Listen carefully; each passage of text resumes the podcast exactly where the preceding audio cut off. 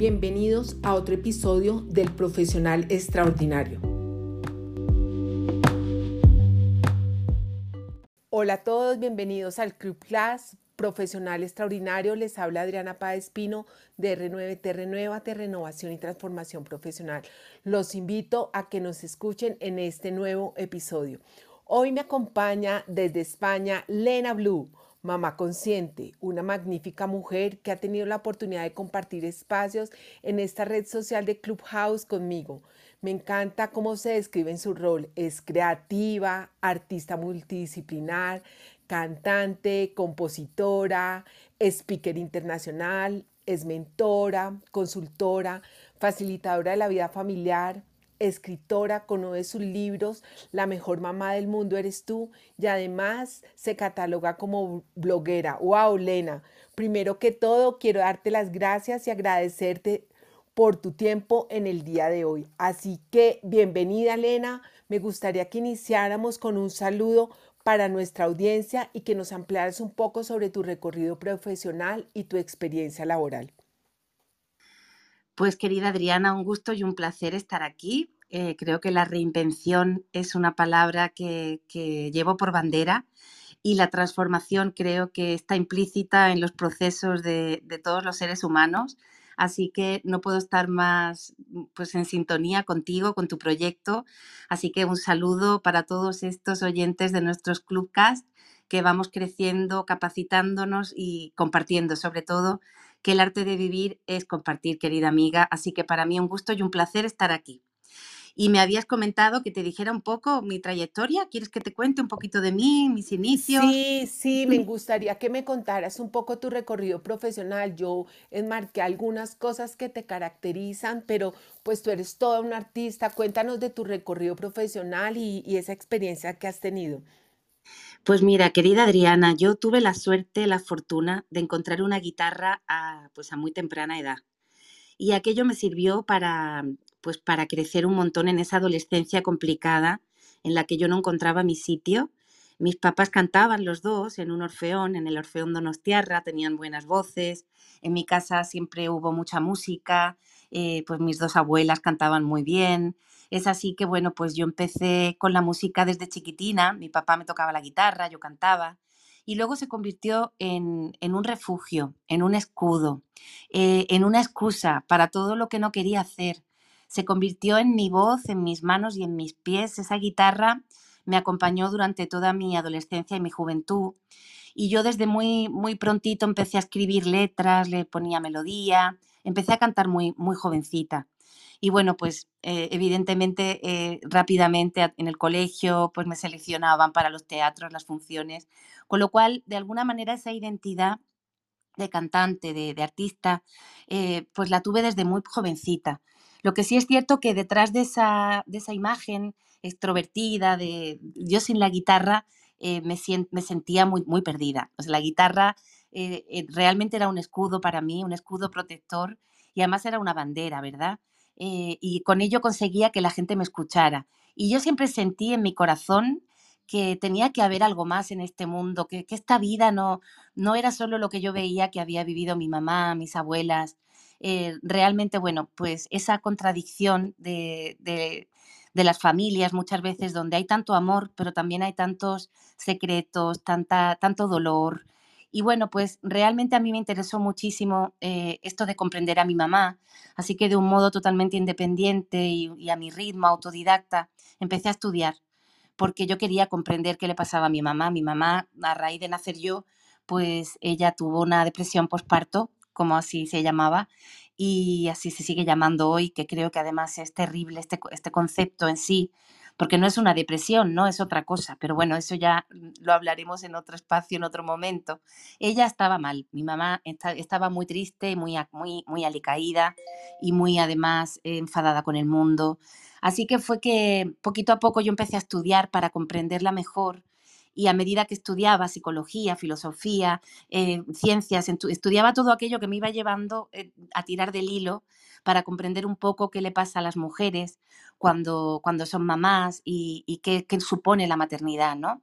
Y bueno, pues todo esto se empezó a traducir en mis conciertos porque de alguna manera yo empecé a hacer coaching, entre comillas, yo no solo cantaba, En los conciertos contaba cuentos, contaba historias, trataba de, compartir lo que yo descubría de la vida, eh, lo que yo sentía, poner palabra a esas emociones que yo hacía con facilidad, porque lo hacía para hacer canciones. Entonces me resultaba muy fácil.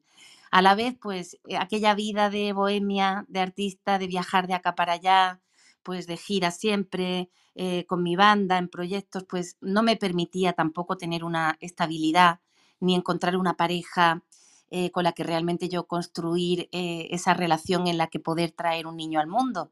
Pero como siempre digo, la vida nos sorprende y a veces queremos decir, uy, no, es que a mí esto no me va a pasar. Yo me decía a mí misma, bueno, pues yo no seré madre, porque yo no voy a encontrar una pareja, porque yo con la vida que tengo.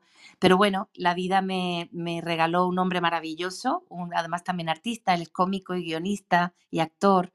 Entonces, bueno, pues nos enamoramos, Hermes vino enseguida y entonces tuve la oportunidad de, de, cambiar un poco de vida. Entonces llegué aquí al azul por eso me ha gustado que me has llamado Lena Blue, porque en verdad es azul eh, mi universo aquí en el mar. Ay, no, es Blue. Pero no, sé, ¿será que porque siempre eh, lo relaciono con Blue? No sé. Me encanta, me ha gustado muchísimo, así que no te preocupes. El azul creo que, es un color que me envuelve. Mi hijo tiene los ojos azules como el cielo, como el mar. Y, yo siempre digo que, realmente eh, e, ese azul que me mece, ese fondo azul que vemos cuando meditamos, creo que realmente es un color que nos conecta con esa parte profunda de quienes somos, querida Adriana. Y bueno, pues desde ahí ya empecé a contar cuentos infantiles y canciones infantiles, porque claro, yo quería compaginar mi vida, yo no quería seguir viajando, cantando de noche, dejar a mi bebé. Tenía muy claro que yo quería vivir mi maternidad y quería estar con mi peque, quería ser esa mamá que yo no había podido tener y además me llegó pues a los 37 años ya más madura, con un hombre maravilloso, y yo le pude cantar desde que estuvo en mi vientre y lo llevaba a los estudios de grabación, venía a los teatros conmigo, pero ya cuando creció un poquito, ya cuando cumplió el año, ya era muy difícil poder darle al niño lo que mientras era bebé, pues iba de acá para allá y recuerdo anécdotas preciosas como darle de mamar entre los actos del teatro. Yo tenía un, un, show en aquella época que eran tres actos, era el jardín de atrás, y entre acto y acto yo iba corriendo al camerino, le daba el pecho a mi bebé, eh, lo achuchaba un poquito y lo volvía a dejar y me marchaba de nuevo, ¿no? A cantar. Y así crié a mi hijo durante el primer año, pero luego ya llegué a esta casa y ya quise parar. Así que me dediqué a escribir el libro de maternidad, empecé a escribir el blog, empecé con las redes sociales compartiendo contenido en esta línea, siempre con esa motivación de que yo no había podido ayudar a mi mamá pero quizá había otras mamás a las que yo sí podía inspirarlas, motivarlas y, acompañarlas en su camino. Y bueno, pues de esta manera natural empecé a hacer eh, conciertos infantiles, eh, contando cuentos y cantando las canciones que yo había compuesto para mi hijo. Y cuando acababa el concierto, querida Adriana, pues acababa haciendo coaching para las mamás. Después de los conciertos siempre era hablar con las mamás, escucharlas, compartir, decirles cómo lo hacía yo y me di cuenta realmente de que las mamás que estaban detrás de esos niños que venían a escuchar cuentos y canciones necesitaban también mucho apoyo, necesitaban inspiración. Así que fue así que empezó esta mamá consciente, en este modo mamá en el que voy por la vida, en el cual pues me reinvento todo el tiempo. Por eso esto de la reinvención para mí es súper poderoso, querida Adriana, porque creo realmente que es el éxito que nos va a llevar en la vida a tener plenitud.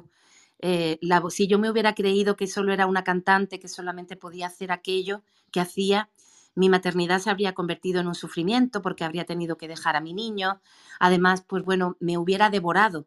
La, la vocación a veces es una boca que te devora, ¿verdad? Y yo me quise liberar de la etiqueta y quise hacer otras cosas y gracias a eso pues pude disfrutar de mi crianza, lo sigo haciendo y bueno, pues hoy en día eh, sigo cantando, componiendo, escribiendo, viviendo en mi casita blue, aquí en la orilla del mar, haciendo life schooling con mi hijo al que estoy educando yo en casa y viviendo la vida bonita y disfrutando mucho en Clubhouse de conocer a gente maravillosa como tú, con la que he aprendido tanto y con la que me siento además tan vinculada y tan ligada a todos los niveles. Ay, qué linda historia, Elena. La verdad que que uno cuando lo mira, pero cómo uno toma la decisión de, de, de criar a su hijo en la casa, de que su colegio sea porque pues tú ahí dices que sales de etiquetas, todo eso, pero ¿cómo toma esa uno una decisión? Eh, ¿Tu esposo te apoyó? ¿Cómo fue ese proceso? Porque eso no es una decisión fácil de uno como madre cuando estaba etiquetado con tantas cosas de la sociedad como es un colegio. ¿Sabes qué pasa? Que yo ya me había acostumbrado a ser el bicho raro, el perro verde de mi familia, como se dice aquí en España, eres más raro que un perro verde, ¿no? Yo ya me había dedicado a la música cuando realmente eh, pues eran, er, ya era valiente por mi parte decidir no estudiar, bueno, yo estudié, terminé casi la carrera de derecho, pero la dejé pues casi a mitad y decidí cantar, ¿no? Y aquello me supuso una ruptura con muchos patrones, de, con muchas creencias de mi familia, eh, supuso dar un paso a vivir de otra manera. Yo perdí todo mi vínculo con mis amigas porque todas a esa edad pues tenían ya su carrera, su trabajo, su marido, sus niños, mientras yo estaba viajando por el mundo eh, cantando de acá para allá. Entonces yo ya había roto muchos esquemas, yo ya me había atrevido a vivir de otra manera, ¿no? Y luego cuando me quedé embarazada, si algo tenía muy claro, era que también lo iba a hacer a mi manera. Todo el mundo me decía, uy, ahora tendrás que sentar la cabeza, uy, ahora ya no vas a poder seguir viviendo como vives. Eh, y efectivamente he tenido que ajustar muchas cosas, pero yo sigo siendo yo, porque la mejor mamá del mundo soy yo cuando estoy en plenitud. Si yo dejo de cantar, si yo creo que tengo que sacrificar mi vida para criar a mi hijo, me estoy equivocando, porque al revés, yo creo que le estoy dando a Hermes la mejor infancia posible, teniendo una mamá que es feliz haciendo lo que hace cada día y que no ha renunciado a nada, simplemente ha aprendido a ser creativa y a ser valiente. Otra cosa no, Adriana, yo te, soy sincera, soy una persona bastante eh, humilde en este sentido porque no necesito presumir de nada, pero lo que sí me siento muy orgullosa es de mi valentía, porque yo no fui una niña valiente, no fui una adolescente valiente, entonces cuando por fin eh, me arriesgué a vivir la vida como yo sentía que debía ser vivida, y eso no implica dejar de sentir miedo, porque tomar decisiones eh, implica, ¿no? Realmente arriesgar, eh, pero siempre he ganado, ¿no? En ese, mm, en ese apostar por mí, apostar por mis valores, apostar por la creatividad, por el arte, por la emoción, por el sentir, ¿no? Yo siento la vida de una manera muy poética y, yo mm, vivo vibrando todo el tiempo como vibran las cuerdas de mi guitarra, ¿no? Así que cuando llegó el momento, para mí fue muy fácil. Yo sabía que, que, mi hijo no estaba preparado para ir al colegio cuando se supone que debía de empezar a los tres años. Eh, yo sabía que no. Mm, me lo decía mi corazón, todo lo que había estudiado sobre maternidad consciente, sobre psicología de la infancia, sobre todo lo que he estudiado a mi ritmo, de manera independiente, y sobre todo mi instinto como madre, porque yo como mamá, mamífera que soy, tengo un instinto y además he estudiado mucho el cerebro mamífero y a las mamás, bien lo sabes que me encantan los animales, y yo sabía que no. Así que como mi chico también eh, era la oveja negra de su familia, también por ser artista, había roto con, con, muchas cosas y había creado paradigmas nuevos para él y para su vida, pues estábamos completamente de acuerdo. No tuvimos ninguna duda y lo hacemos por amor, con mucha responsabilidad, eh, sabiendo que, esto no es para todo el mundo, que tampoco soy mejor que nadie, ni peor, pero que sí tengo derecho a vivir mi vida como yo siento y a educar a mi hijo como, como yo creo que puedo, ¿no? Y como además, pues soy una rebelde, Adriana no lo puedo evitar, los artistas tenemos esto a veces de decir las cosas y yo pues soy muy de pensamiento crítico con el sistema, no me gusta hacer las cosas porque sí, Siempre digo que lo que hace todo el mundo no está bien porque lo haga todo el mundo, de la misma manera que lo que está mal. Así que tú tienes que encontrar tu propio criterio. Así que lo normal no existe. Hay tantas maneras de vivir como seres humanos en este reino hermoso en el que vivimos. Hay tantas maneras de criar como mamás. Y yo elegí la mía. Eh, wow, eh, Elena, me encantó. ¿Cómo te defines? Un bicho raro, que ha sido atrevido, ah, valiente, que vibras como las cuerdas de tu guitarra que te he oído cantar, eh, tu instinto materno y rompes nuevos paradigmas. Con esto has generado un método de mamá consciente. ¿Cómo es este método? ¿Cómo surge? Pues mira, como casi todas las cosas que se reinventan en una crisis y tuvo que ver con la pandemia. Evidentemente, cuando llegó la pandemia aquí en España, pues yo me quedé sin trabajo porque yo eh, actuaba en bibliotecas públicas para niños, eh, iba a librerías, así me ganaba la vida, eh, cantando de día para niños en colegios. de repente, claro, mi marido igual, cómico, pues también actuaba, tenía programaciones de comedia. Cuando todo paró, bueno, pues me di cuenta que, que una vez más, pues tocaba tirar de creatividad. Y bueno, en aquel momento pues yo tenía en casa algunas cosas montadas de estudio y demás, pero claro, como estaba casi siempre fuera trabajando, pues en casa no me había puesto. En aquel momento monté el estudio, aproveché el tiempo y los, dos durillos que tenía ahorrados los invertimos en comprar un croma, en comprar material, iluminación, montamos un, set de grabación en casa y empezamos a hacer cosas en casa. Además de eso, eh, yo empecé a compartir en mi Instagram mi, mi, método, mi modelo, se ha ido armando, por eso le tengo tanto cariño al Instagram, porque ha sido mi laboratorio creativo. Yo en Instagram he crecido muchísimo como profesional porque lo tiene todo para mí, ¿no? Tiene la fotografía, tiene el copyright, tiene los vídeos, tiene la edición, eh, tiene los reels, no sé, ¿no? Era como muy completo y aprender a, a desarrollar en cada herramienta lo que necesitaba para, para hacerla válida, me hizo pues, pues estar muy activa en esos meses, ponerme las pilas, ¿no? Invertir en montar el set y luego, curiosamente, claro, al empezar a compartir en Instagram, a lanzarme, a compartir más stories, a contar más de mi casa, porque claro, yo hasta entonces la, la, la lo que hacía era compartir eh, lo que hacía públicamente, ¿no? Mi trabajo de puertas para afuera y, bueno, algunas cositas de mi casa. Entonces, como que me lancé, ya me quité mm, totalmente los miedos, las vergüenzas o las dudas y empecé a compartir mi día a día con mi hijo en stories. Y, bueno, me empezaron a escribir muchas mamás con problemas de sueño, con problemas de concentración de los niños. En la pandemia lo hemos pasado todos mal, entonces, bueno, me pedían recursos, empecé a hacer directos eh, para, para hacer cuentos en online y luego eh, hice un consultorio gratuito. Empecé a atender a las mamás los domingos porque, claro, llegó un momento que me escribían por Instagram y yo me pasaba las horas escuchando a esas mamás con sus problemas, ¿no? A partir de ahí empecé con el consultorio gratuito y todos los domingos lo sigo haciendo. Eh, dedico tres horas por la mañana y dos por la tarde a atender gratuitamente a las mamás con todo mi amor. Y a partir de ahí creé los talleres. Entonces empecé con los talleres online, eh, empecé también con las consultorías, eh, porque había mamás que no podían esperar al domingo. Entonces, oye, yo, bueno, creé las consultas y las mentorías.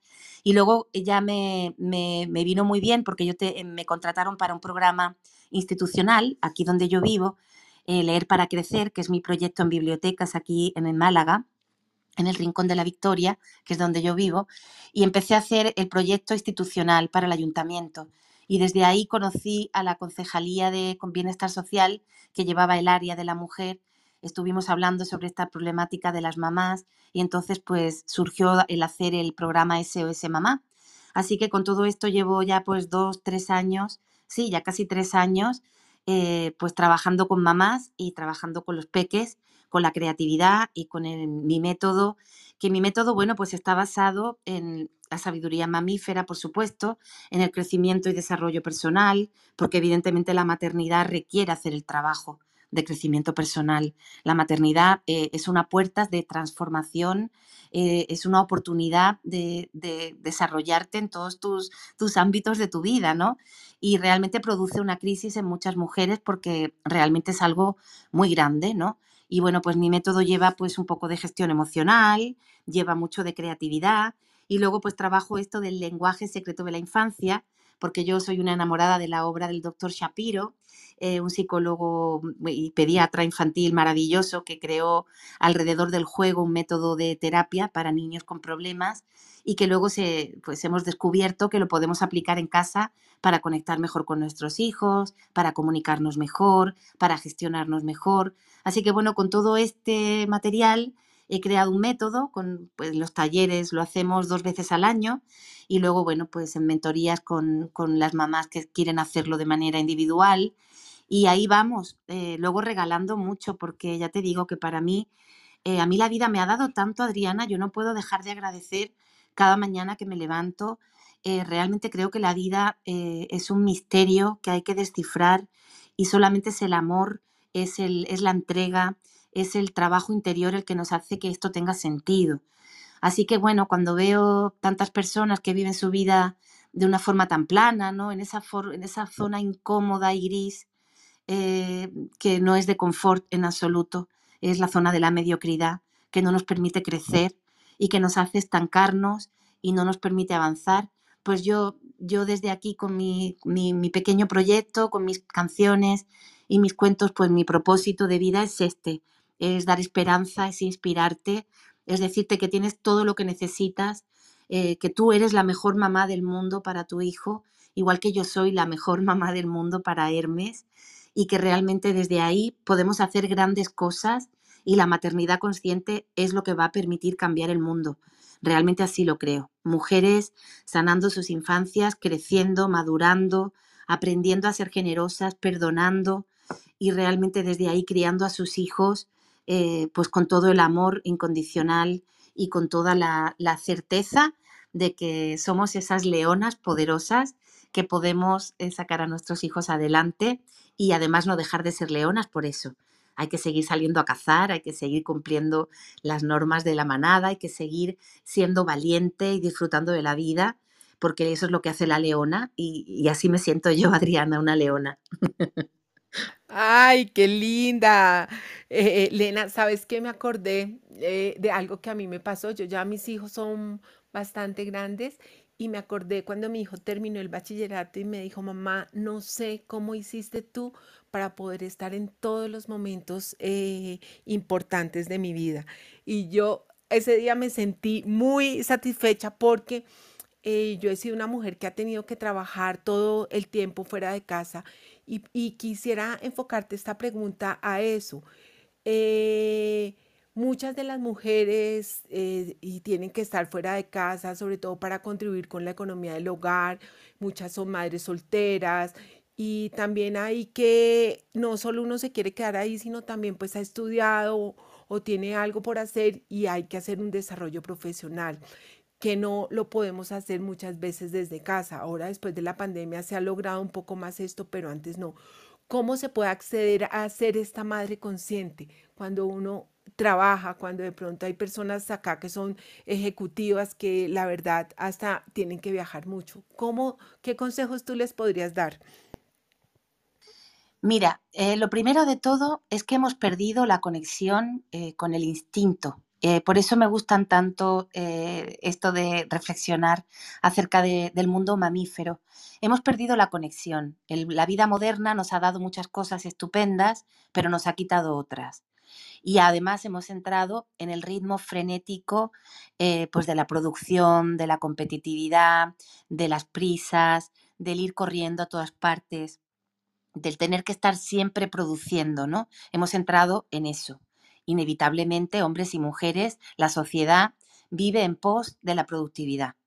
¿Qué ocurre? Que cuando, cuando somos madres, de repente esto se pega a la vuelta completamente, porque la productividad entonces está en el cuidado de tu bebé. Porque si no, lo, si no lo haces así, lo que te va a ocurrir es que te vas a estresar muchísimo, te vas a sentir muy culpable, no vas a llegar a todo, y realmente vas a sentirte una mala mamá, vas a fallar además en tu profesión porque ya no vas a dormir bien, porque efectivamente realmente la vida no está hecha para apostar por que las mamás hagamos una crianza consciente. Esto es así. El mundo moderno eh, nos quiere productivas y además ya te he dicho que yo soy muy crítica con el sistema y además en este sentido soy muy coherente porque yo eh, he decidido vivir a mi manera y, lo, he puesto en práctica, ¿no? Eh, cuando, cuando hablamos de maternidad consciente, yo lo primero que digo siempre es que es darte cuenta, ¿no? darte cuenta es la primera toma con tu realidad, es empezar a conectar contigo, es darte cuenta de cómo estás viviendo, de cómo te sientes, escucharte, eh, valorar todo el paisaje que tienes ante ti. Cómo es tu relación de pareja, si la tienes, si estás sola y estás criando, cómo es tu trabajo, cómo lo vamos a hacer a partir de ahora. Y esto es algo que desgraciadamente no se hace. Una mamá que se queda embarazada debería de estar haciendo este trabajo antes de que llegue el bebé. Pero claro, las revistas, la, tele, eh, las youtubers solamente te dicen que te preocupes por las estrías, cuántas cosas tienes que comprar para el cuarto de tu bebé y no te dicen lo más importante. Lo más importante es que tu bebé te va a necesitar a ti Y ojo, cuidado, como decimos aquí en Andalucía, tú vas a necesitar a tu bebé para estar bien. Cuando esto se hace consciente, tú te das cuenta de que evidentemente traer un niño al mundo eh, es un acto completamente trascendente y evidentemente va a poner todo patas arriba, porque la maternidad lo evidencia todo, lo más grande y lo más pequeño. Ya es imposible, o sea, todas tus carencias, todo aquello que tienes que trabajar en ti, se va a evidenciar. Entonces, bueno, a veces somos grandes profesionales eh, y no tenemos la capacidad, a lo mejor, de darnos cuenta que en ese momento, a través de tu maternidad, tú también vas a crecer para tu profesión, pero requiere, primero, de conexión, como he dicho, segundo, de aceptación de que durante un tiempo, eh, por el bien tuyo y el de tu bebé, ojo que no hablo solamente del bebé, hablo también de ti, hay muchas madres que creen que necesitan eh, volver pronto al trabajo. Hay muchas madres que creen que, es que eh, no pueden perder ni que van a perder los trenes. Y eso no es verdad. Eso no es cierto. Si tú, eh, te, mm, tú apuestas por, por realmente tu profesión y no quieres vivir a fondo tu maternidad, Adriana, por desgracia lo veo. Esto es algo que pasa factura a muchas mujeres cuando de repente se ven ya con adolescentes a los que no conocen, que no han tratado, con los que no se han tomado el tiempo de jugar, de compartir, de crecer. El trabajo es maravilloso, sí. Yo soy una profesional, me encanta lo que hago pero también me hice consciente, porque había hecho un trabajo previo, de que los tres, cuatro primeros años, lo más productivo que yo podía hacer por mi vida era darle todo lo posible a mi bebé, porque dándole todo los primeros años es luego que todo empieza a ir mucho mejor, que tú también eh, has hecho el trabajo de crecer en esa lactancia, en esa primera crianza, que es tan, tan, eh, tan laboriosa, ¿verdad? Porque es 24/7 porque además tu bebé te necesita para todo, porque además te quedas en intimidad y en soledad con tu cría. Y así tiene que ser. Ahí es donde vas a darte cuenta de quién eres, ahí es donde vas a hacer el trabajo consciente de darte cuenta por qué estoy triste, cuáles son mis carencias de mi propia infancia. A través de la maternidad vamos a sanar nuestras infancias. Nos vamos a reencontrar con mamá, con papá, con mi soledad entonces, con lo que no tuve, con lo que no me dieron. Eso es así. Y si no lo haces, es una asignatura pendiente que se queda para siempre en ti y que no te va a permitir vivir en plenitud. Entonces, ¿qué apuesto yo después? Por la creatividad. ¿Se trata de dejar tu trabajo y dejarlo todo para criar? No. ¿Se trata de que es que yo ya solamente tengo que estar con mi bebé 20? No. Se puede hacer con creatividad, se puede hacer de manera consciente, comprendiendo las necesidades de la infancia, es decir, qué necesita mi bebé para crecer equilibrado y cómo le voy a dar lo que necesita para también dármelo a mí y ahora hacerlo compatible con lo demás que quiero hacer, ¿no? Y con mi trabajo o con mis viajes o con mis cosas. Evidentemente, el sistema no te lo va a poner fácil, porque el sistema, Adriana, esto es así, nos quiere en la rueda del hámster, nos quiere corriendo de aquí para allá, nos quiere estresadas y ansiosas y el, sistema no te va a favorecer nunca el hecho de que tú puedas vivir una vida plena y en libertad. Y queremos redes sociales y tenemos comparaciones todo el tiempo con los demás y pensamos que perdemos oportunidades laborales y hay muchas mamás que se sienten así, sienten que van a perder eh, la oportunidad de desarrollarse como, como profesionales. Y yo te digo, y es lo que le digo a mis mamás siempre desde aquí, que no hay nada mejor en la vida realmente que hacer ese trabajo consciente a través de tu maternidad, porque yo ahora canto mejor, soy mucho más creativa, soy mucho más resolutiva, he emprendido mi negocio, estoy mucho mejor con mis complejos, con mi autoestima, he crecido en amor propio, eh, soy mucho más resolutiva, me he transformado, he crecido muchísimo y ha sido haciendo el trabajo consciente a través de mi maternidad, pero hay que hacerlo. Lo que no podemos pretender es querer tener eh, hijos y seguir viviendo la vida de la que era antes, porque yo ya no soy la que era antes. La que era antes, pues pasaba mucho tenía mucho tiempo para ella, para salir de compras, para ir a la peluquería, para mm, leer muchos libros, tenía tiempo para mí y ahora es tiempo compartido con mi hijo. Y a través de ese tiempo compartido, yo he recuperado mi infancia perdida, he sanado mis carencias de la infancia y me ha permitido crecer en todos los aspectos de mi vida.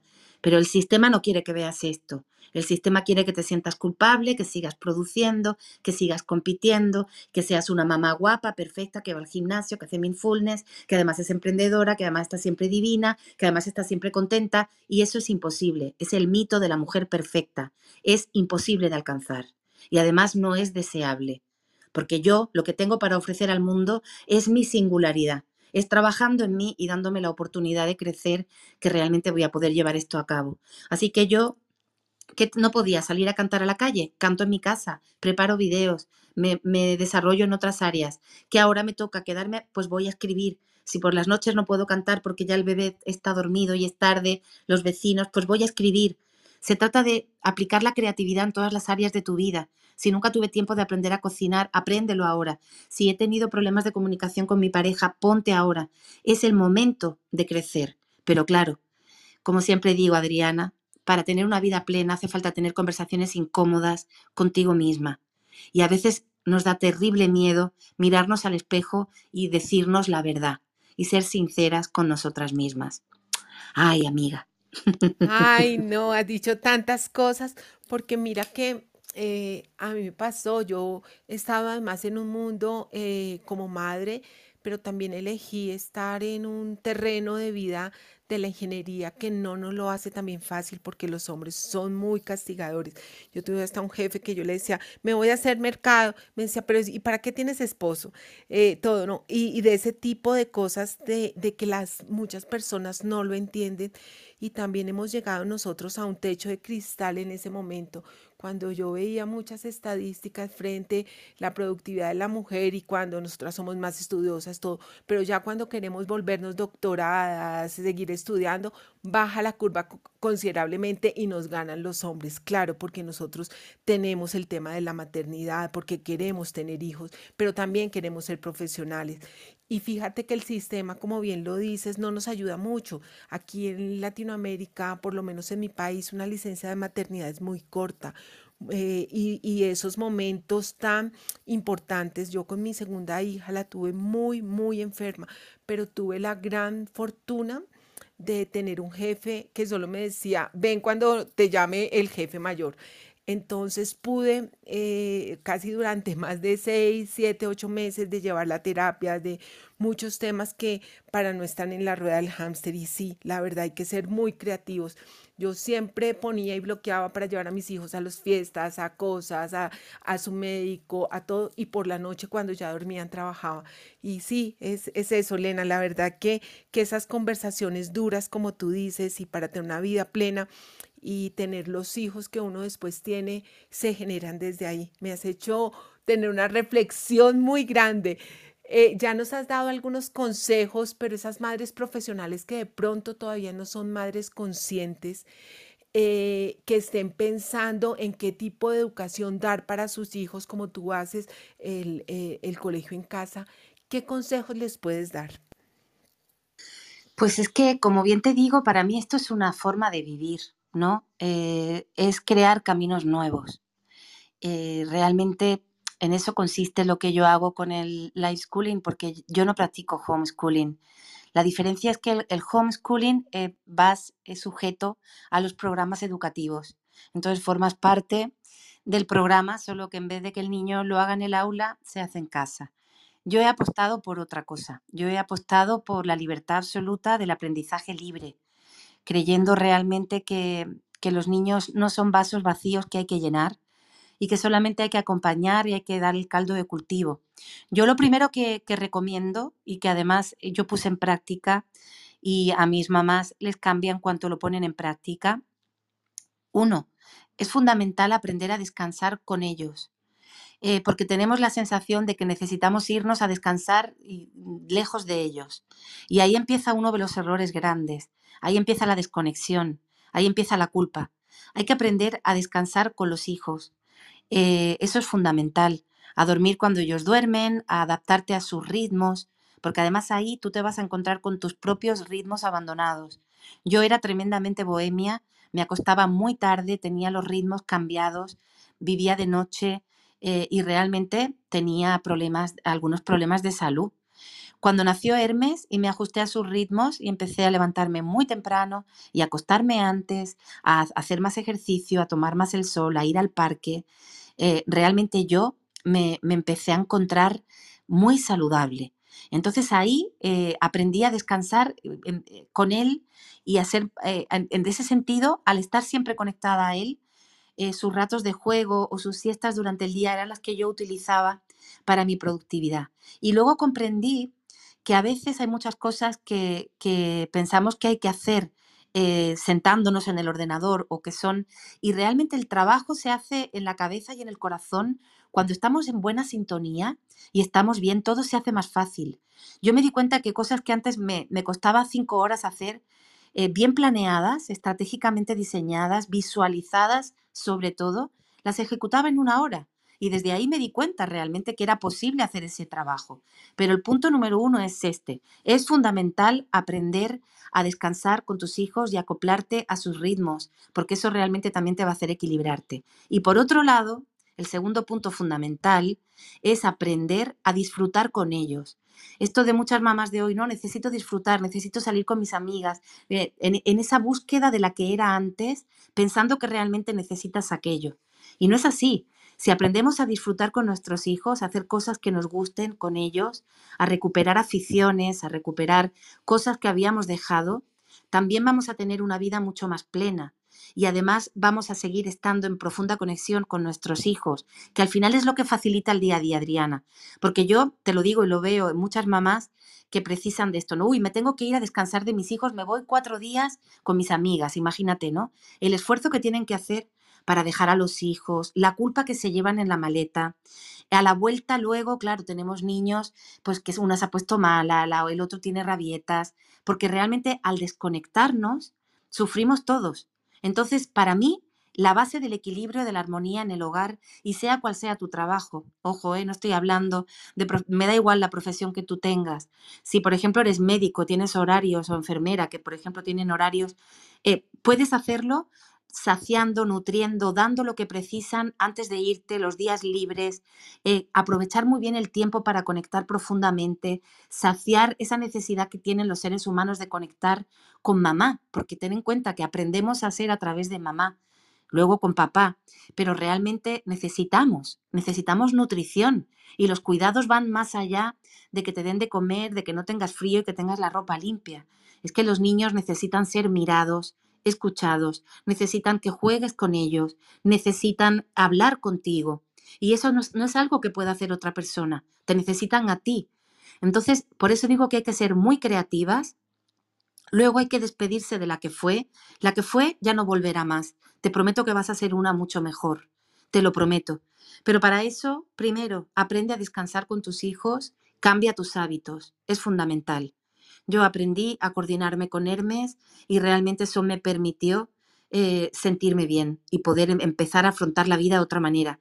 Aprender a disfrutar con tus hijos, no pensar que tienes que irte, no. Yo ahora veo las películas eh, con él, hacemos, mm, mm, nos coordinamos, qué te apetece a ti, qué me apetece a mí. Ahora estoy haciendo origami, que jamás me hubiera puesto yo a hacer origami, pero por entretenerle a él, que estuvo una semana malito, nos habían regalado, estoy fascinada con el origami, no puedo parar de hacer origami descubrimos muchas cosas a través de la crianza de nuestros hijos. Abrimos cajones que estaban cerrados. Eso siempre ayuda, me da igual la profesión que tengas, compartir tiempo con nuestros hijos, no pensar que, tenemos que, uy, qué ocupadas estamos, no, no hay nada más importante, tu trabajo más importante es el de estar con tus hijos, porque además no solamente es bueno para ellos, es que es bueno para ti, es que además es lo que te va a hacer crecer y es lo que te va a permitir luego poder irte a trabajar tranquila, que tu hijo sepa, yo mira, ahora estoy aquí haciendo una sala tranquilamente, eh, he saciado a Hermes antes, he estado haciendo cosas con él, él sabe que ahora en cuanto yo acabe de mi sala estoy para él otra vez, le doy muchos detalles, le informo, le cuento, le digo, esto va a ser así, eh, en fin, creo que realmente tenemos que, que, ser más creativas, tenemos que ser más generosas, tenemos que ser más pacientes, eh, tenemos que ser mucho más eficaces y, sacar todo lo que tenemos en, la maleta para utilizar esas herramientas que muchas de ellas ni siquiera sabemos que las tenemos. Y es cuando nos ponemos en faena que te das cuenta realmente que puedes hacerlo. Y no hay nada que realmente sea más importante, creo, porque esto no es para ahora. Y tú lo sabes, Adriana, que tus hijos ya son mayores, pero sigues estando atenta, te siguen necesitando de otra manera y es un vínculo para toda la vida. Entonces, qué importante, cuanto mejor lo hago hoy, mejor vamos a estar todos mañana. Entonces, lejos de la perfección que no me interesa, porque yo las cosas como yo me las planteo, a lo mejor a ti no te servirían, porque cada una tiene que tener su propia receta. Esto es como digo yo, aquí en España se hace la paella, ¿no? Pues bueno, no hay dos paellas iguales. Cada uno hace el arroz eh, a su forma, tiene su truco, tiene sus tiempos, tiene sus ingredientes favoritos. Entonces, así es la maternidad y así es también el emprendimiento. De esto va a reinventarse y transformarte. Es decir, qué herramientas tengo y qué es lo que puedo hacer mejor con esto para ir adelante, haciendo cada día, dando cada día, compartiendo cada día. Esa es la forma en la que crecemos mientras ellos crecen. Y, así llegará el día que cuando él se vaya y viva su vida, yo no me sentiré vacía, porque habré utilizado ese tiempo también en mí. Esto que les pasa luego a las mujeres cuando ya llega la menopausia y los hijos se van y tienen el síndrome del nido vacío, pues eso también es algo que trabajamos desde hoy. Si yo sigo nutriéndome, si sigo estudiando, capacitándome, aprendiendo, si sigo compartiendo y dejando que mi hijo me descubra cosas de la vida, como esto que te decía, ¿no? Es que yo me sorprendo, ¿no? Porque de repente estoy ahora con el origami y digo, fíjate, si yo no, y, y no sabes cómo me gusta, pues si yo no fuera mamá, si yo no hubiera hecho esto para Hermes, ahora no lo tendría para mí, ¿no? Entonces, dejarnos sorprender, permitirnos fluir. Yo tengo las tres Fs en mi vida, Adriana, que es facilitar, fluir para ser más feliz. Entonces tenemos que aprender a facilitarnos la vida. Hay cosas que son superfluas, hay cosas que no necesito. Yo ya no necesito ir a la peluquería cada 15 días como cuando era jovencita, a que me pusieran el tinte, a que me cortaran las puntas. Ya hay muchas cosas que no necesito. No necesito salir tanto de compras, no necesito eventos sociales, no necesito, me nutren más otras cosas.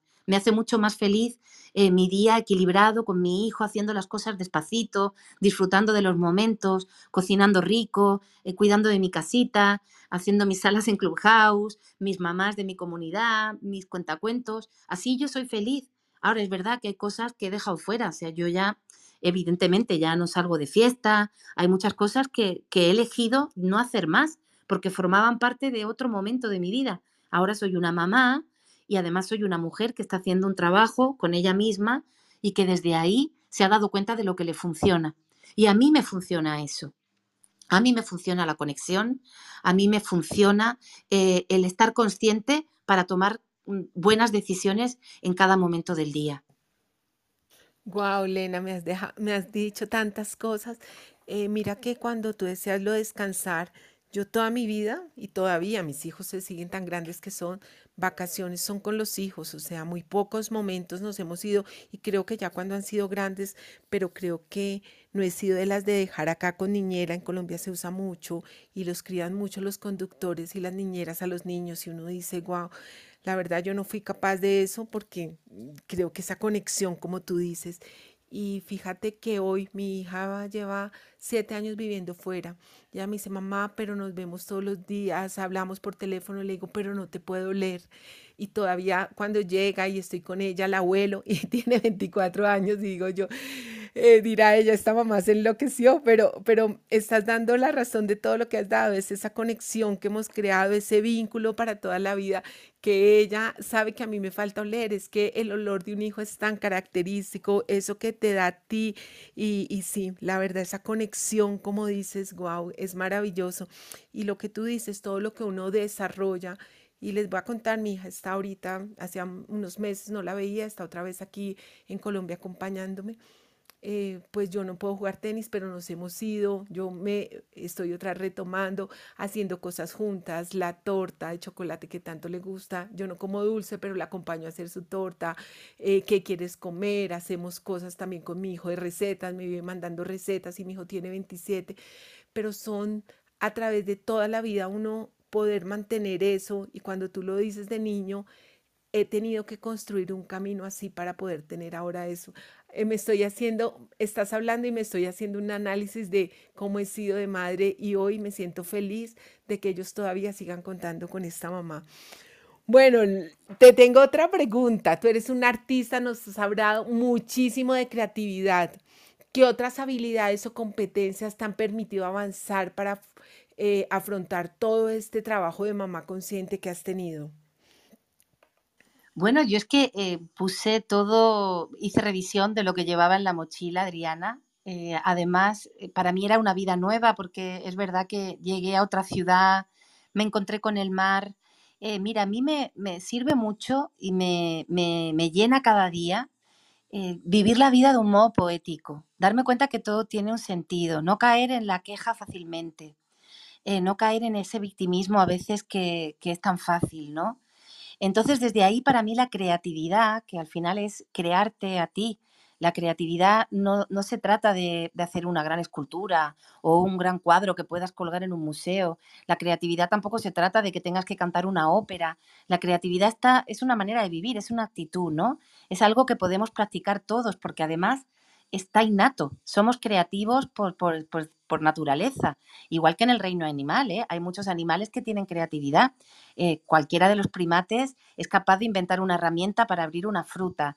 Eh, la creatividad es lo que nos permite solucionar problemas, nos permite realmente avanzar en nuestro día a día dando soluciones, en vez de quedándote estancado en el problema, que es una cosa muy del siglo XXI, ¿no? esto de quedarme estancado en, el fallo, poner el foco en lo negativo, caer en esto que llamo yo de la quejitis, ¿no? Creo que es el gran enemigo y el gran mal de nuestros días. Hemos dejado de agradecer el hecho de que el sol sale tan bonito cada día, ¿no? De disfrutar de una puesta de sol, de, de pararte a escuchar a los pajarillos por la calle, ¿no? Eh, vamos con el teléfono locos de acá para allá y eso apaga tu creatividad. Entonces, son herramientas que puedes poner a tu, a tu favor. Como bien te he comentado, para mí, por ejemplo, el, el, Instagram ha sido una herramienta de crecimiento creativo, un laboratorio, porque he aprendido a hacer fotos, he aprendido mm, a hacer vídeos. Yo no sabía editar vídeos, pues aprendí a grabar, a editar, a montar, y era algo que no sabía hacer, ¿no? Entonces yo creo que siempre en esta transformación, en esto de reinventarte, siempre vamos a descubrir eh, que podemos aprender cosas nuevas. Y yo creo que se trata de eso. Hay que aprender cosas nuevas todo el tiempo. Hay que estar desarrollándose porque si no, eh, el cerebro se queda paradito. Y fíjate que a mí me gusta mucho entender esto, ¿no? Porque también lo estudio para comprender cómo crece esta herramienta que es tan poderosa y tan maravillosa, pero que a la vez nos complica tanto la vida, ¿no? Y el cerebro no, deja de desarrollarse hasta los 25 años, ¿no? madura, ¿no? A partir de los 25 ya tiene como que todas sus áreas completas y el director de orquesta dirige todo, ¿no? Eh, y a la vez nunca deja de transformarse. Entonces, eh, yo siempre digo, la mala noticia es que el cerebro le cuesta mucho aprender, eh, olvidar cosas que ha aprendido, ¿no? Pero la buena es que siempre está dispuesto a aprender cosas nuevas. Entonces podemos revertir cualquier cosa, podemos volver a intentarlo, podemos cambiar hábitos, podemos seguir adelante siempre, pero desde ese punto fundamental para mí de la creatividad, ¿no? A cocinar. Si cocinamos siempre sin ganas, con prisa, eh, o al final acabas tirando de delivery porque se te acabó la ilusión por cocinar, porque no tienes tiempo, porque no, hacer la compra es creativo, cocinar es creativo, poner tu lavadora, atender tu casa, eh, cuidar de tus relaciones, todo está lleno de creatividad. No hace falta ser un gran artista famoso que vende sus cuadros eh, a precios exorbitados, porque tú eres un artista de tu vida, tu vida es tu mejor obra de arte puedes hacerla cada día un poquito mejor puedes seguir aprendiendo, puedes seguir mezclando colores, probando otras técnicas. El problema es que nos atascamos y, nos enfrascamos y pensamos que lo, que lo que deseamos es lo mejor. Y es que a lo mejor lo que deseamos no es lo que nos conviene o lo que necesitamos para aprender. Y es muy importante porque la creatividad te permite eh, salirte un poco y ver el cuadro desde fuera. Te permite contemplar los paisajes, te permite parar para pensar. Y entonces cuando paramos y pensamos es que tomamos mejores decisiones. Eso para mí es la creatividad. Si yo me quiero sentar con la guitarra, Adriana, y me quiero empeñar en que me salga una canción, ¿Eh? te aseguro que no me sale. Ahora de repente, pling, llega esa inspiración cuando estás haciendo todo, estás fluyendo con todo, estás intentando conectar con todo, ¿no? Y desde ahí empiezas a fluir, ¿no? Dime. No, es que, es que, no, es que me encanta todo lo que estás diciendo y quiero unirlo con algo que me encanta porque la creatividad tuya es súper. Me encanta el su de Elena que lo haces con, con nuestro amigo Pepe Torre. Me encanta. ¿Qué características de estos animales consideras hoy que deberían tener todos los profesionales? O sea, ¿qué es eso que tú ves que a la gente le está faltando? Porque tú nos das muchos... mm, de cada animal lo vas describiendo, de cómo vive, cómo es su maternidad, los mamíferos. Nos das tantas cosas, pero, pero ¿qué crees que a los profesionales es- les está haciendo falta aprender de estos animales? Pues mira, en estos tiempos que se habla tanto de liderazgo, ¿verdad? Que es una palabra que está encima de la mesa y que analizamos tanto cuántas salas hay en Clubhouse sobre liderazgo, Adriana. Pues los primeros líderes son los naturales. Por eso, fíjate, en esto de ser creativa, cuando empezamos a hacer contenidos en Clubhouse, y como yo ya lo había aplicado a mi maternidad, empecé a hablar de las mamás mamíferas. Yo tengo cinco a las cuales he estudiado en profundidad porque a través de cada una de ellas he sacado valioso aprendizaje para mi crianza. Te pongo un ejemplo rápido para que lo veas y te lo aplico al liderazgo. Por ejemplo, la mamá canguro, ¿no? Es la que hace el porteo. Portea a su bebé porque es inmaduro y practica esto de la exterogestación, que ahora, por ejemplo, en la maternidad de los seres humanos nos hemos dado cuenta que es tan valiosa. Es decir, tu bebé va a estar dentro de ti nueve meses, pero luego se calcula que la exterogestación son nueve meses más que tu bebé necesita estar apegado a ti y a tu piel para regular todos sus sistemas corporales, para tener toda la nutrición que necesita, su temperatura, el alimento cerca, el olor de mamá, el ritmo cardíaco que le ayuda a estar eh, totalmente calmado y sereno para dormir y facilitar que se vayan regulando todos esos sistemas que nacen tan inmaduros, ¿no? Pues yo observando a la canguro, fíjate, la canguro portea su bolsita, fíjate la mamá canguro, qué graciosa, pues me da esta valiosa lección para mi maternidad. Cuando empezamos a hacer salas en Clubhouse, pues yo diseñé esto que tenía ya en mente, que era el liderazgo natural, y entonces con la palabra liderazgo estuve eh, acoplando a cada letra un animal que fuera poderoso. Y es que el liderazgo natural es instintivo, es un instinto natural de los animales. Nosotros como mamíferos también lo tenemos, lo que pasa es que no lo desarrollamos, porque no nos hemos criado en ambientes donde se potencie la confianza en ti, la conexión contigo. Entonces hemos perdido ese poder que no nos hace ser buenos líderes o buenos seguidores. No todo el mundo nace para ser un buen líder. Hay gente fantástica en los equipos, fundamental, haciendo su trabajo, como en la manada de lobos, igual que hay un macho y una hembra alfa, luego está el resto de la manada que coopera, colabora y que es imprescindible para la supervivencia del grupo. Pero esto nosotros lo hemos perdido de vista porque, como dice a mí, yo soy gran seguidora de César Millán porque soy amante de los perros y él decía siempre, eh, los, los seres humanos somos los únicos animales que seguimos a líderes inestables. Un buen líder no es el más egocéntrico, ni el que más ha estudiado, ni el que es más fuerte solamente a nivel físico o el que es más guapo. No, el buen líder es el que es capaz de mirar por el bien del grupo, el que es capaz de sacrificarse por el bienestar de los demás, el que guía, el que conoce, el que tiene el instinto eh, más desarrollado porque realmente ha sobrevivido a más cosas y se ha criado en unas circunstancias favorables, ¿no? Ese es el auténtico liderazgo. Y todos y cada uno de los animales que contemplamos, por eso esto del zoo me gusta tanto y me hace tan feliz, nos enseñan esto, ¿no? Por ejemplo, del león podemos sacar esto del eh, protege tu universo emocional. Los leones son grandes protectores de su mundo y realmente eh, como especie son unos felinos absolutamente fabulosos que nos demuestran la importancia del equipo, pero también la necesidad de crecer tú como individuo. De la iguana, que es la I, la L de león, la I de la iguana, por ejemplo, el mantener la perspectiva, el contemplar, la meditación, el ser capaz de darte cuenta que no hay que tomar decisiones en caliente, que hay que reflexionar, porque la iguana en su ritmo natural hace estas cosas. Bueno, pues este trabajo lo venimos haciendo cada martes eh, y es apasionante porque descubrimos, por ejemplo, el último invitado ha sido el rinoceronte.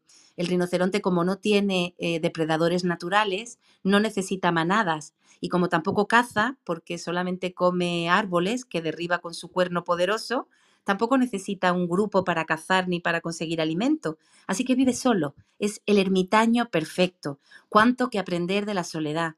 Qué bonita la soledad bien entendida, qué necesaria para conocerte. Así que el, rinoceronte, por ejemplo, esta semana nos traía este aprendizaje que podemos poner en práctica para nuestro liderazgo. El, rinoceronte, por ejemplo, se queda ciego al final de sus días, pero sigue guiándose de, maravilla, ¿no? Porque ha aprendido a mirar con los ojos del corazón, el mirar hacia adentro. Eh, y realmente creo que la palabra liderazgo eh, la tenemos que aplicar a nuestra propia vida, a ser un buen líder tú para ti, eh, a ser capaz de gobernarte. Es una palabra que me gusta, gobiernate, toma decisiones, que haya alguien al volante, que no sea el sistema, tus padres, tus amigos, tu pareja el que decide por ti, ¿no? Que tú tengas esa capacidad de expresar, de decir lo que sientes, de ir a por lo que deseas, de gestionarte y, por supuesto, asumir tu responsabilidad porque eso es algo que también nos falta ¿no? en nuestra sociedad. Queremos culpar siempre a alguien, queremos ser víctimas, queremos dividir para separar, porque eso es lo que permite que el mundo siga siendo eh, caótico, pudiendo ser mucho más equilibrado como ocurre en el reino natural. Y te pongo un ejemplo muy fácil. Ahora en vacaciones, ah, hay que irse de vacaciones. ¿Tú te imaginas a la jirafa diciendo me voy de vacaciones? No las necesita, ella vive conectada en profunda conexión con ella misma, con el entorno y haciendo lo que tiene que hacer en total plenitud. Entonces, ¿cuánto que aprender de los animales que no le temen a la muerte, que son capaces además de, dar su vida por el, por el bien común, como hace, por ejemplo, el león macho, ¿no? Que las leonas cazan, sí, pero es que él se encarga de defender el territorio de las hienas que quieren robar la comida y quieren matar a los cachorros. Sin ese león con esa melena que le protege de las mordeduras y que le hace Mm, mm, temor, que lo teman los demás, ¿no? Cuando lo ven por su volumen, sería imposible. Entonces sí, las leonas cazan, el león protege, trabajan en equipo, cada uno cumple su misión y en la naturaleza todo es equilibrio y perfección. Tenemos mucho que aprender porque ya te digo que esta vida moderna nos ha dado mucho, pero nos ha quitado mucho también, Adriana.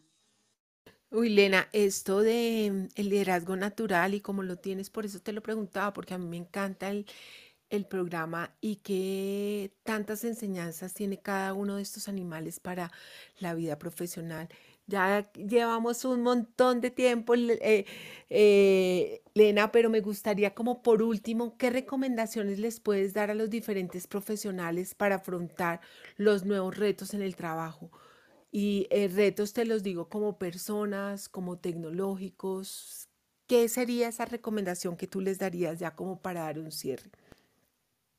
Ay, amiga, yo mm, no soy quien para dar consejos a nadie, es algo que evito y, fíjate, en estos tiempos de influencer, eh, en este mundo que vivimos, que pareciera que, todos queremos o influir o nos dejamos influenciar por los demás, yo voy a lo básico, voy a, lo del principio de todos los tiempos, que es el conócete a ti mismo. Creo realmente que todavía eh, es algo que tenemos pendiente. Vivimos para afuera, vivimos eh, queriendo complacer a los demás, cumplir las expectativas de los demás, nos hemos fabricado una foto de la vida ideal, del negocio ideal, de la pareja ideal, de los hijos ideales, de los emprendimientos ideales. Y esto no va de eso, la vida no va de eso. Se trata de caminar, de dar cada paso, cada paso suma, cada paso cuenta, cada paso te permite eh, avanzar, pero hay que dar ese paso conscientemente, sabiendo quién eres, eh, siendo honesto, diciéndote la verdad, sincerándote, atreviéndote, eh, responsabilizándote. Y eso solo se puede hacer desde el trabajo del autoconocimiento, de saber, eh, oye, pues eh, mira, para mí la conciencia es eso, entre lo que no puedo cambiar, sí, yo soy Elena, mido tanto, he nacido en Málaga, bueno, vivo en Málaga, soy mujer, tengo estas capacidades y hay muchas cosas que no puedo hacer, ¿no? Pero entre lo que no puedo cambiar y lo que sí puedo cambiar, claro que puedo cambiar cosas. Ese es el trabajo, ¿no? Ahí es donde hay un universo infinito de posibilidades y que se basan las decisiones que tomamos cada día. ¿Cómo respondo a los demás? ¿Cómo reacciono ante las cosas que me pasan? ¿Dónde pongo el foco? ¿Qué estoy alimentando y qué estoy nutriendo? Porque es así, es así. Donde estás poniendo el foco, estás creando esa realidad. Y yo no soy de estas que piensan, uy, el poder de manifestación, no, no manifestamos lo que deseamos. Esa es una gran mentira de los, de los gurús de moda que nos quieren despistar. No se manifiesta lo que deseas, se manifiesta lo que eres. Así que se trata más de dejar de desear cosas y se trata más de trabajar en ti, de escucharte, de ser sincero, de decirte las cosas y de tomar decisiones coherentes. ¿Dónde quiero estar? ¿Dónde no quiero estar? qué quiero hacer y qué no quiero hacer. Es que algo tan básico como esto no lo llevamos a cabo, porque al final, ¿dónde estás? Donde quieren los otros. ¿Qué haces? Lo que quiere el de al lado o lo que te mandan las modas o lo que te mandan eh, el sistema, ¿no? Entonces, un poquito se trata de esto, ya seas un empresario millonario o, seas un joven que está empezando a, aviso. Me da igual, conócete, conecta contigo, sé coherente, mírate al espejo, di la verdad, responsabilízate. Y ahora hay cosas en ti que trabajar y en eso está esto del renuévate, que por eso me gusta tanto la reinvención y la transformación. Es que son la base de nuestra existencia, porque si no, carecemos de sentido, la vida pierde su sentido de vivir, nos aburrimos, nos, nos, acomodamos y dejamos de crecer y de, de, curiosear, de querer descubrir cosas nuevas, de querer hacer cosas distintas o, o de hacer las cosas que hacemos todos los días con amor, que también forma parte de eso, esto de renovarse, ¿no? En vez de hacer las cosas en modo automático, como el hámster en la rueda, voy a empezar a hacer las cosas conscientemente. ¿Qué me pongo? ¿Qué me visto? ¿Por qué me ducho? ¿A qué hora? ¿Qué, qué voy a hacer con este rato? ¿A qué, me voy? ¿Qué, libro voy a leer? ¿A qué sala de Clubhouse voy a ir? Todo eso es lo que nos alinea, lo que realmente nos permite estar en coherencia y que luego esto camine y cada paso que des tenga sentido. Wow, qué linda conclusión, Elena, porque la verdad, vivir desde lo básico, desde lo simple, no querer vivir la vida de los otros, sino vivir la de nosotros, la propia, es buscar esa. Lena, podría seguir aquí contigo un montón de tiempo porque tenemos tiempo para hablar. La verdad ha sido maravilloso este espacio, como todos, siempre mis invitados me sorprenden. Eh, solo quiero agradecerte, la verdad, por tu participación, por todo lo que dejas en este Clubcast, porque, porque ha sido maravilloso cómo eh, esa madre consciente eh, es una real profesional extraordinaria. Te agradezco mucho y antes de terminar quiero que te invito a que menciones dónde te podemos contactar, tus redes sociales. Eh, te lo pregunto porque esto como es un clubcast, seguramente aquí en Clubhouse sí podemos ver las redes, pero fuera no. Entonces para que no lo menciones, para que la gente te pueda seguir de pronto muchas mamás profesionales que quieran seguirte y, tener, y pedirte un consejo. Bueno, pues mira, por suerte, gracias también a, la, vida moderna, esa que hay que cuestionar todo el tiempo, pero también tomar las cosas buenas que nos da, pues estoy en todos lados. Así que como Lena Bu o Mamá Consciente, estoy en Facebook, estoy en Instagram, tengo una comunidad de Telegram súper bonita donde además pues todos los días compartimos contenido, abrimos el consultorio los domingos, así que me encuentras fácilmente. Eh, estamos en todas partes, también tengo la web Maternidad Consciente Elena Bu y bueno, como te digo, estoy en, yo siempre estoy renovándome, siempre estoy afrontando cosas nuevas porque ya cuando lo tengo todo controlado, Adriana, me apetecen nuevos retos. Así que sí que es verdad que muy activa en redes porque me gustan, porque me aportan, porque me permiten compartir, que al final es el arte de vivir. Y mira, eh, así de fácil, Lenabú eh, Lena Blue, como me llamó Adriana, en azul, que también me encantó. Eso te iba a decir, que no vayan a confundir con Lena Blue, porque no, es que, es que siempre te veo así como iluminada, no sé. El blue me encanta, así que por eso me gustó. Y nada, así que estamos, es fácil encontrar y además contesto a todos los mensajes directos por aquí en Clubhouse en, el Clubcast, estoy en, con los, en mi podcast también en Spotify, Mama Consciente, es fácil. Hoy en día eso sí que lo tenemos fácil, podemos encontrarnos y crear esta conexión y esta sinergia. Y mira, aprovecho que tengo a mi chico en sala, que es mi compañero, mi, el papá de Hermes y, mi amante de, de mi vida y me gusta mucho que esté aquí porque mira, anda de viaje por ahí y hemos pasado este ratito aquí conectados de otra manera, pero también gracias a ti y eso, que no se nos olvide la mirada poética, el agradecer las cosas y el ver también lo bonito, lo bonito de compartir, que realmente, como dice Jodorowsky, que, es un, señor que adoro, que dice, es una, una, bueno, es un genio, es cineasta, escritor, poeta, místico, es de todo. Y él dice, lo que das, te lo das, y lo que no das, te lo quitas. Fíjate qué frase más sencilla y que yo me repito todos los días cuando abro los ojos por la mañana. Así que, querida Adriana, tú que das tanto, ¿cómo no estar aquí hoy contigo y, me siento honrada y agradecida. He disfrutado muchísimo este ratito contigo y te deseo muchísima suerte eh, en este proyecto. Quería hacerte el último pedido, Lea, no te puedo decir. Es que lo, lo, he pensado y desde anoche dije, te tienes que despedir de la audiencia con una canción, un poema algo que te salga del corazón, porque es que tener aquí un artista no siempre lo tengo, así que me pues encantaría, porque ya me, vas ya me vas despidiendo, pero no, no te puedes ir sin cantarnos. Pues dame un minutito que cojo la guitarra y la afino, porque esto es riguroso directo, como, como la vida misma, ¿verdad, Adriana? me escribiste y me dijiste, te paso la lista de preguntas y te dije, no, no, no, no, eh, lo hacemos improvisado y lo fluimos, que, que esto es súper bonito así. Pues dame medio minuto, cojo la guitarra fino y te canto algo. Voy. Claro que sí, Lena. A todos los que han estado aquí, mil gracias de verdad por, eh, por estar, por compartir este espacio. Eh, la verdad, he tenido personas maravillosas y, y no, hoy quiero que Elena se nos despida con una linda canción. Así que démosle el minuto que está tomando su guitarra, su instrumento, para que pues podamos. Mira, Listo, Lena.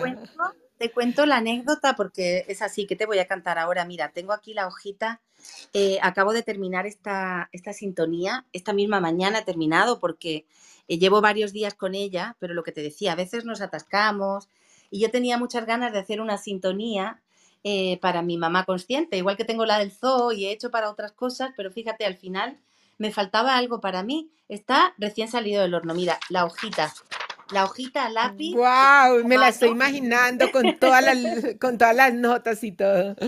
Así que totalmente, vamos, todavía no la he cantado, ni la he arreglado, ni la he pulido, pero me gusta mucho y me hace muy feliz porque es mamá natural. Así que ya tengo mi propia sintonía. Además, no sé si se escucha mi lavadora centrifugando de fondo. ¿Se escucha, Adri? Porque es que este es el directo. No, no sé, no, no, no, se ah, escucha, no se escucha por lo menos. Yo Digo, si no, ya tengo percusión y todo. Pues esto se llama Mamá Natural y además estoy preparando el disco infantil para el año que viene, que voy a sacar un disco con todas las canciones infantiles, las nanas, las canciones de los cuentos y esto irá incluido porque necesitábamos una nana, esta es la nana de mamá y además conectada con los animales y, bueno, ha quedado así, te la canto en primicia y ya te digo, recién salida del horno, a ver si me sale y no me equivoco. Mamá canguro, es mi lugar seguro. Mamá leona, valiente campeona. Mamá osa, siempre generosa, atenta y cariñosa. Me protege y cuida de mí. Mamá nido, mamá cuna Mamá teta, mamá luna, mamá me calma, mamá me da calor, mamá natural es lo mejor. Mamá paciencia me regala, mamá gallina, a sus pollitos guía mamá loba a veces se siente sola, pero nunca me abandona. Me sostiene y es parte de mí. Mamá nido, mamá cuna, mamá teta, mamá luna, mamá mamá me da calor, mamá natural, eres amor. Así. en bruto. ¡Ay, no! Se me escurrieron las lágrimas. Porque es, de cada animal tenemos algo. No, no, no. Me encantó, me encantó. Ay, Lena, de verdad, mil y mil gracias de nuevo. A ti, amiga. sí, la verdad, eh, compartir de nuevo un espacio contigo para mí fue maravilloso, la verdad. Además, recordar. Es alguno, dime. No, recordar, recordar. que compañeras en la escuela de familias durante el verano pasado, que era el primer año de Clubhouse y había aquí mucha actividad y la verdad que fue un gusto conocerte. Siempre tuvimos mucha sintonía, tuvimos muy buenos ratos hablando sobre todo esto de las familias, la crianza y la maternidad. y la verdad que realmente, eh, Adriana, eh, yo te, te, admiro un montón, me encanta tu proyecto, te aplaudo, mujer valiente y además eh, pues una profesional como la Copa de un Pino y honrada de formar parte de este Clubcast y, y bueno, que seguimos, seguimos compartiendo. Un abrazo para ti, para Hermes, que siempre lo veo en las redes tan bello, eh, y a tu esposo. Un abrazo muy especial. Gracias por, por tu tiempo y tu compañía.